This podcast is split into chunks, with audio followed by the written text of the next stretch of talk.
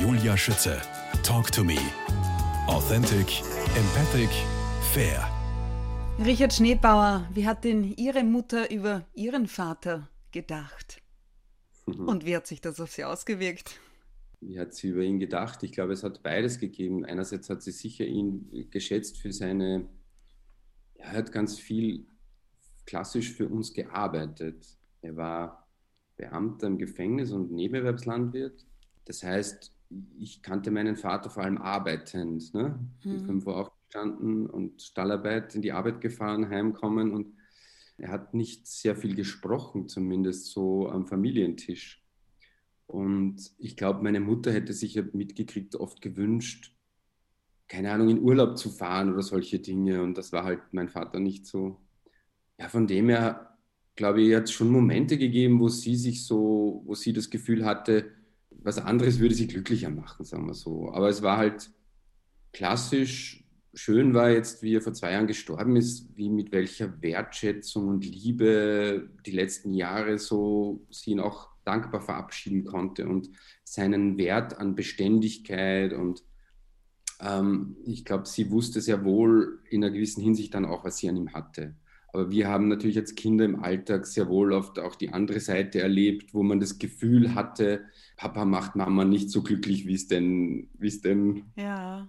Mami sich wünschen würde. Und, und die Mutter hat sich in Wahrheit aber auch schwer getan, da gut für sich selber zu sorgen. Die war halt auch gewohnt, immer für alle zu sorgen und einen Tag einen Ausflug zu machen, hatte sie schon ein schlechtes Gewissen, wenn nicht die Jause pünktlich am Tisch stand. Oh. So. Richard Schneebauer, geboren worden am 10. Juli 1972, aufgewachsen in einem Dorf in der Gemeinde St. Florian am Inn bei Scherding. Was war das für ein Umfeld genau? Was, was, was war das für eine Landwirtschaft? Was habt ihr für Viecher gehabt?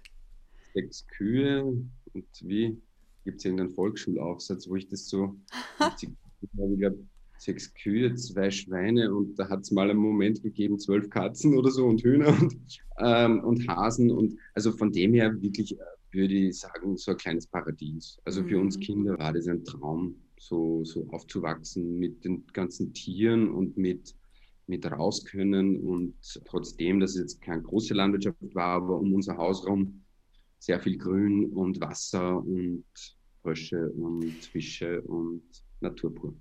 Im Vorfeld haben Sie mir verraten, ähm, ich kenne die schwierigen Zeiten, aber auch den Gewinn daraus. Wie ist das gemeint? Naja, es gibt, also wenn so ein einschneidendes Erlebnis war mit zwölf Jahren der Verkehrsunfall, Tod meines Bruders, meines älteren Bruders. Ja, das war schon ein ordentlicher Einschnitt. Da war quasi diese Kindheitsidylle je unterbrochen. Wir waren auf äh, Ministrantenlager und bei der Heimfahrt ist ein Unfall passiert und er ist verstorben. Ich war lange Zeit im Krankenhaus.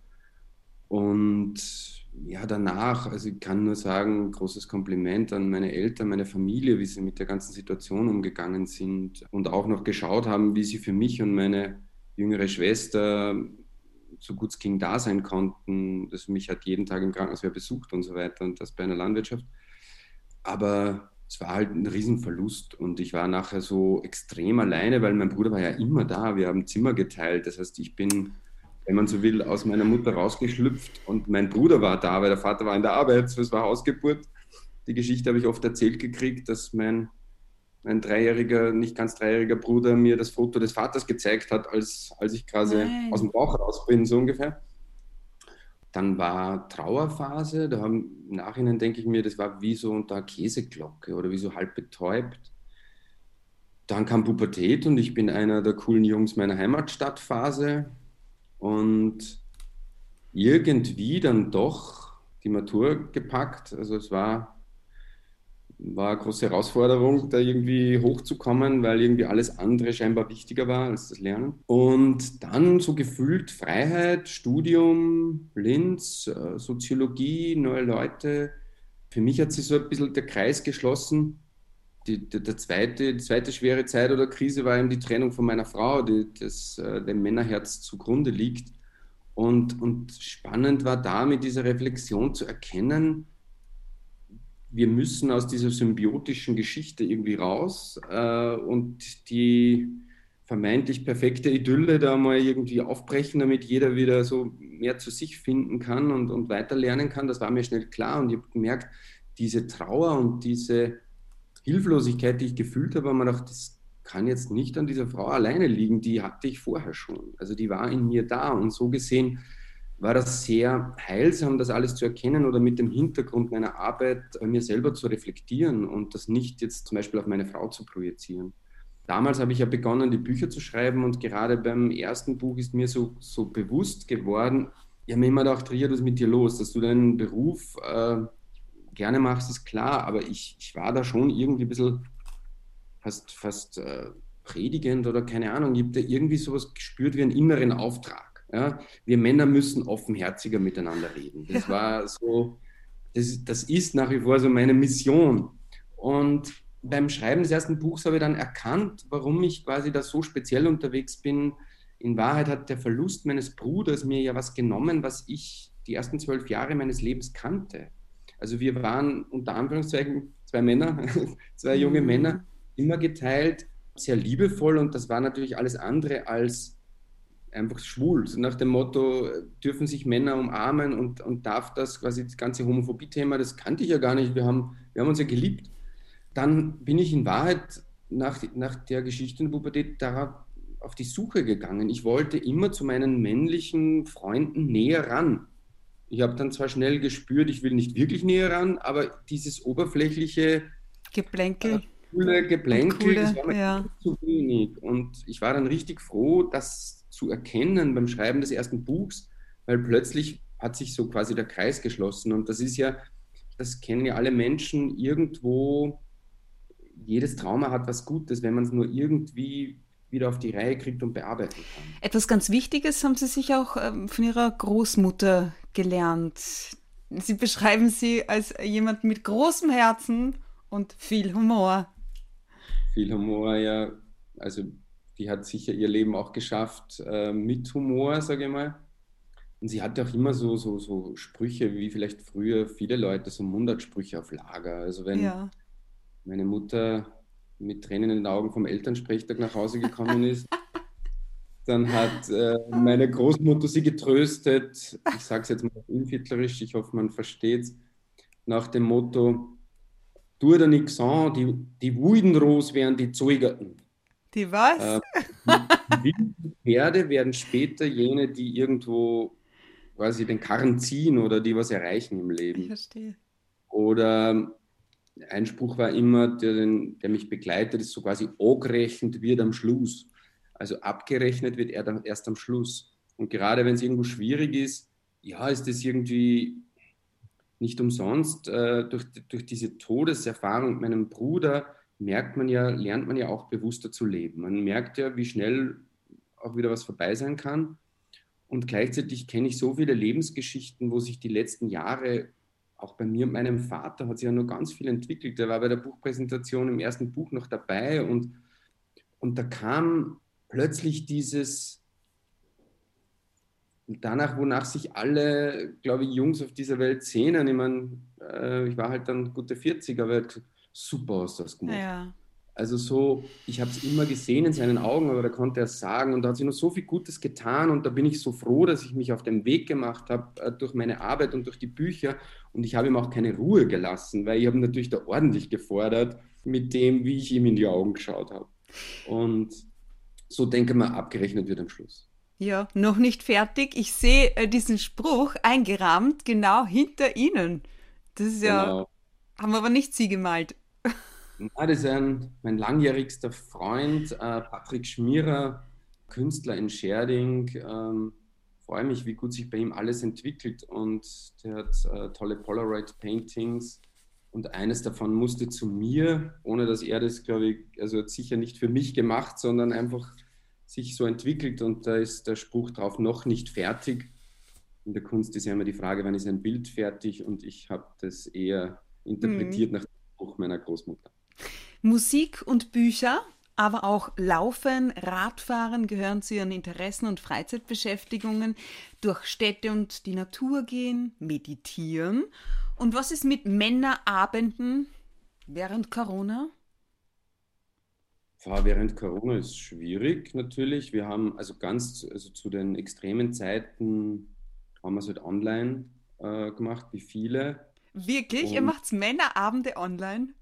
Ja, ich habe das jetzt sogar in, in, Unternehmen angeboten. Das funktioniert wirklich äh, teilweise gut. Natürlich ersetzt es nicht. Ja. Weil es mir gerade einfällt, ich hatte vor kurzem mal eine schöne Anfrage aus Innsbruck. Da haben sich äh, Männerfreundesrunde, einer hatte Geburtstag, die haben mein Buch gerade rumgereicht und ich war quasi Special Guest. Da haben sich zwei aus Amerika eingeschalten und, ähm, und das war so eine herzoffene Geschichte, dass das online so gut funktioniert hat. Ich war ich war echt begeistert und ja. Richard Schneebauer seit mehr als 20 Jahren in der Männerberatung des Landes Oberösterreich auch tätig. Vor welchen Herausforderungen stellt die Pandemie die Männerwelt, aber jetzt wirklich konkret auch in Ihren Beratungen? Womit haben Sie besonders zu kämpfen? Welche Lösungsansätze gibt es fürs Männerherz? Mhm. Naja, ich könnte jetzt sagen, dieses viel zitierte Brennglas ist Corona. Das heißt, vielen wird wirklich diese Einsamkeit bewusst, also die vorher durch so viel Arbeit und Ablenkung und bis hin zu ähm, für internationale Unternehmen tätig, ständig in der Weltgeschichte unterwegs und plötzlich wieder in Linz sitzen und merken, ich habe zwei Kumpels in Paris und London mhm. und bin jetzt alleine hier wenn man sagt Brennglas, dann bedeutet das, äh, die Themen, die wichtigsten oder die brennendsten Themen ist das Thema Beziehung, Beziehung, äh, entweder Konflikte oder Trennung, Scheidung. Kommt es ähm, vermehrt vor? Naja, es gibt schon einige, die jetzt gekommen sind nach dem Motto. Ich mag nicht mehr. Nur durch die Ehe, naja, tendenziell sagen ja das die Frauen. Ne? Also das heißt, wir Ach haben so, da wirklich? wieder. Naja, viel mehr Frauen ja, als Männer. Äh, und das hat wieder was mit dem zu tun, mit dem Weltmeister im Aushalten. Das heißt, die Frau sagt früher, so mag ich nicht mehr. Ja. Ist so, so gesehen, Gott sei Dank macht ihr Frauen das, wenn es noch dann die Chance gibt.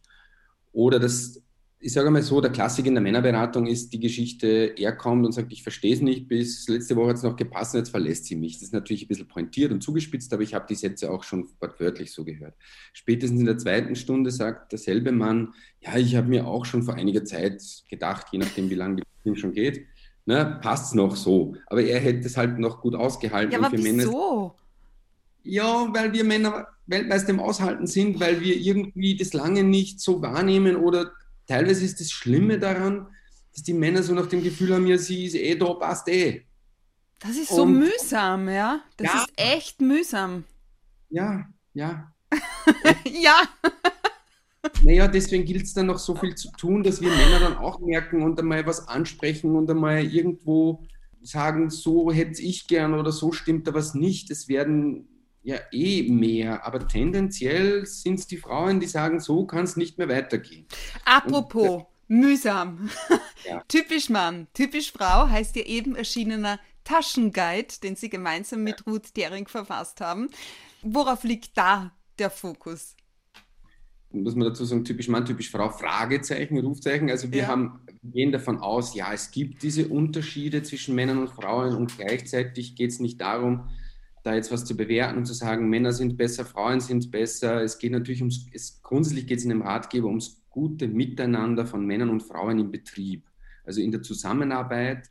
Und mittlerweile ja nicht mehr unbekannt, dass äh, gemischte Themen, diverse Themen viel erfolgreicher sind. Oder das weiß man ja auch privat, wenn es zwischen Mann und Frau funkt, dann bringen die ordentlich was weiter. Hm. Und wir haben aber gleichzeitig jetzt das, die Themen Mixed Leadership. Wir haben diese Geschichte in Unternehmen, wo es nach wie vor die Frauen Gott sei Dank sehr darum kämpfen, zu sagen, wir wollen auch in bestimmte Positionen.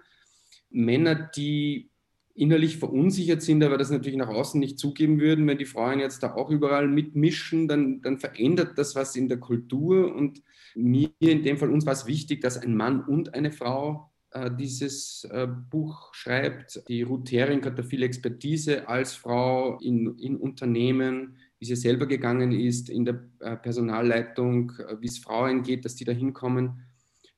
Und ich mit den Männern in der Beratung. Und quasi diese Unterschiede teilweise auch anzuerkennen und ähm, zu sensibilisieren, wo gilt es was zu tun für die Frauen noch und wo gilt es was zu tun für die Männer. Wo gibt es denn in allererster Linie bei wem was zu tun? Ich muss jetzt natürlich aufpassen, wir sind da jetzt in, in, in Klischeebildern oder in, in Verallgemeinerungen, aber trotzdem, generell geht es noch darum, dass die die Ruth Thering bringt immer das Beispiel, wenn es um eine Bewerbung für einen Top-Job geht und eine Frau liest das und von fünf Punkten erfüllt sie einen nicht oder vielleicht zwei nicht, dann sagt sie, ich weiß nicht, ob ich das kann. Wenn ein Mann zwei, drei nicht erfüllt, sagt, ich bewerbe mich mal, ich kriege das schon. Also bei Frauen geht es sehr wohl noch oft darum, zu den eigenen Stärken zu stehen und, und sich zielorientiert für eine Karriere quasi zu entscheiden und zu schauen, was brauche ich dafür für ein Know-how. Mhm. Und bei Männern geht es darum, ähnlich, also zu, zu, erkennen, wie instabil dieses Vorgeben von Stärke ist, ähm, wie ähm, auch so kommt man auch nicht zum besten Ergebnis. Ich sage mal, wenn man jetzt klassisches Beispiel, der Mann sagt, da haben wir ein Problem in der Firma, so wie lösen wir das jetzt möglichst schnell? So. Mhm. Und es kann eine gute Qualität sein, aber wenn jetzt die Frau kommt und sagt, Moment, einmal schauen wir uns zuerst an, wie wie läuft es und wie wäre das langfristig gut und richtig für die Firma. Jetzt stellen wir uns vor, diese beiden Qualitäten würden sich vereinen. Das wäre ja genial. Perfekt. Na? Ja. Und jetzt haben aber die Männer dann zu lernen, zu sagen, Moment einmal, jetzt muss, ich muss ja dann auch anerkennen, viele Männer lehnen innerlich, nach außen trauen sich die meisten ja nicht mehr zugeben oder, oder, oder zeigen, innerlich so diese diese Anteile, ich habe jetzt keinen anderen Begriff wie für diese weichen oder diese, diese ähm, in nachhaltige Entwicklung schauenden Teile ab, nämlich in sich selbst. Also wenn Sie nicht gleich eine Lösung haben als Männer, dann haben Sie mit, vor allem mit sich selber ein Problem. Ja, das ist wie beim Autofahren, wenn man was nicht findet, ne? Wie ich meine, hallo, ich bleibe stehen und frage, wie komme ich da hin? Ja? ja, genau, das muss ich selber lösen. Oder wenn, wenn zum Beispiel, wenn ich die Männer frage, so, er kommt am Abend heim, sie sitzt auf der Couch und ist irgendwie aus irgendeinem Grund traurig, unzufrieden, was auch immer. Alle Männer wüssten heutzutage, was sie am besten tun sollten. Sich hinsetzen und zuhören. Und warum können sie das nicht? Weil also es kommt ziemlich schnell ein Ratschlag nach dem Motto, ja mach so, tu so oder bis hin zu, er nimmt selber einen Staubsauger und trotzdem passt es nicht. Ähm, weil im Endeffekt er, wenn er die Frau liebt, ja dann selber so hilflos ohnmächtig, er, er, er spürt, ihr geht es nicht gut und er kann es nicht ändern, er kann es nicht reparieren quasi, weil er möchte das reparieren, damit es ihm selber wieder gut geht. Und dadurch kommen Lösungsvorschläge, die aber in Wahrheit nicht helfen. Mhm. Und diese Qualitäten gibt es ja in Unternehmen genauso. Gott sei Dank ähm, gibt es dann oft die Macher, die sagen, so, gehen wir das an, das muss vom Tisch. Aber wenn es zu schnell vom Tisch kommt, ist es nicht automatisch die beste Lösung. Und wenn jetzt eine Frau daherkommt und sagt, Moment mal, langsam reden wir darüber, um, worum es wirklich geht, dann äh, spiegelt die ihm quasi die Anteile, die er in sich selber ablehnt und, und, und wird dann vielleicht unsicher oder, oder hilflos oder ohnmächtig, denkt sie, ja, Moment einmal, oder würde er diese Qualität jetzt gleich wichtig beurteilen, dann müsste er sich ja selber in Frage stellen. Hm. Und ich hoffe, dass sich immer mehr Männer selber in Frage stellen. Weil wir über Qualität sprechen und in Frage stellen. Alibi-Frauen, die lediglich das Image von Gleichberechtigung hochhalten sollen, haben wenig Macht und bleiben kürzer im Amt als ihre männlichen Kollegen, sagen nicht sie. Das ist, ein, äh, ist das Ergebnis einer britischen universitären Studie. Die Frage ist aber, was hat das zu bedeuten? Für Frauen, für Männer, für die Quote, für die Quote und letztendlich für jedes Unternehmen. Wir sind da gerade im Übergangsprozess und ich glaube, dass wir in einigen Jahren davon gar nicht mehr sprechen werden, weil es gibt genügend Männer, die sind in der Position nicht wegen ihrer Qualifikation. Das wissen wir doch alle. Ich glaube, letztlich muss sich ja jeder in seiner Position dann ohnehin schauen, wie er das gut meistert, ob er es selber schafft, wie er sich Unterstützung holt und so weiter. Ja, es wird diverser und ja, das ist eine Riesenherausforderung für die Frauen, nur die haben uns halt trotz allem jetzt Jahre oder Jahrzehnte an, an Beschäftigung mit sich selbst und den eigenen Qualitäten voraus. Jetzt steht es auch an, dass wir Männer da überlegen, was ist es denn das, was mich dann da irritiert, verunsichert. Die meisten würden ja noch sagen, so ein Blödsinn verunsichert mich gar nicht. Machen wir die Tür zu und reden wir näher darüber, dann kommt das natürlich. Ja, keine Frage. Wäre ja auch komisch, wo ist das Problem? Wenn etwas Neues daherkommt und ich nicht weiß, wie es weitergeht, dann darf mich doch das verunsichern. Wenn ich jetzt das Beispiel Geburt nehme, ich mache Vorträge für werdende Väter in einem Krankenhaus und da sitzen dann alle drinnen. Mittlerweile sind 49 Prozent der Teilnehmer Männer, weil alle mitgehen. Und ich sage dann allen, wahrscheinlich freut ihr euch irrsinnig und so weiter. Es gibt nebst Freude, gibt es aber auch andere Gefühle. Und jeder von euch müsste jetzt, bezogen auf die Geburt und die Zeit danach, auch unsicher sein, weil sonst hat er ein Problem. Er spürt sich nicht. Weil wir wissen alle nicht, wie es wird. Und wenn das sein darf, dann kann ich mich freuen aufs Kind und kann ein bisschen unsicher sein nach dem Motto, hu, ich hoffe, wir schupfen das gut. Und das wäre so quasi das normale Leben und Menschsein, wo ich auf zwei Beinen stehe und nicht auf dem einen Bein, ähm, das muss alles gut laufen und stark und so weiter. Das sind dann die Männer, wo die bei der Geburt sagen, entweder die, die wirklich umfallen oder die, wo dann die Hebammen sagen, könnte der bitte draußen warten, weil er ist nicht wirklich eine Hilfe. Wenn er jetzt unbedingt eine Lösung äh, oder dieses Gefühl wegkriegen will. Und so läuft es ja in Unternehmen dann auch oft. Wenn die Frauen da jetzt erstarken, na logisch, ist es für uns Männer mal eine Herausforderung. Wie gehen wir jetzt richtig damit um? Ähm, aufgehängt wird es dann nach MeToo, darf ich noch die Tür aufhalten oder nicht, aber in Wahrheit geht es ja viel tiefer. In Wahrheit geht es ja darum, wie kann ich da in meiner Position bleiben und dem anderen trotzdem seinen Platz lassen und wie können wir gut zusammenarbeiten? Mhm. Und, und wie muss ich dann nicht bloß wegen meiner eigenen Unsicherheit auf irgendwelche weiblichen Klischees, sexistischen Inneren und so weiter. Ja, da wird dann gut zusammengearbeitet und in der Pause dann draußen sexistisch gewitzelt. Aber in Wahrheit dann nur aus Unsicherheit. Leben und lieben, Richard Schneebauer. Wie fühlt sich wahrhaftige Liebe für Männer an? Wow, große Frage. in Wahrheit beginnt es bei einem selber. Ne? Das heißt, wenn wir gut und fein mit uns selber sind, dann ist natürlich nichts schöner, als wenn man auf jemanden trifft, der gut und fein mit sich selber ist. In normalen Beziehungen sind das zumindest schöne Momente, weil wann ist man schon immer so gut bei sich selber? Ne? Es gibt halt diese Alltagsstörgeräusche. Aber ich glaube, dass wir alle und, und gerade so auf Männerseite noch ganz viel drinnen ist, so, ja, wahrhaftig heißt eben mit allen Gefühlen. Das wäre dieser Song von Van Morrison, Sometimes We Cry. Wenn wir, so viele Männer, wenn man die fragt, wie geht's dir, dann sagen die so, ja, eh, passt eh, ist eh ganz okay. Und das heißt nicht besonders gut, nicht besonders schlecht. Und wenn wir das jetzt nicht bewerten in gut oder schlecht, sondern in kam oft mit dem Wetter. Wir sagen ja auch leider meistens, Sonne ist gut und Regen ist schlecht, aber wir wissen, es braucht beides, damit die Natur gut wachsen kann. Und wenn wir Männer erkennen, mal regnet es und mal scheint die Sonne und das ist okay und so bin ich ein Mann, dann glaube ich, kann ich wahrhaftig leben und damit auch wahrhaftig lieben. Und ich glaube, dass das viel schöner ist, als wenn jeden Tag die Sonne scheint. Das hält ja kein Mensch aus. Und woran merkt Frau, dass sie von ihrem Mann wahrhaftig geliebt wird? wenn sie sich wahrhaftig selber liebt, dann spürt es das sicher. Und nicht das nur von ihm verlangt oder will und ihn für ihr Glück verantwortlich macht. Dr. Richard Schneebauer, Soziologe, Männerberater, der Männerkenner. Dankeschön für Ihre Zeit, das spannende Gespräch. Alles Gute für Sie und liebe Grüße nach Oberösterreich. Liebe Grüße zurück. Ich danke auch. War sehr fein.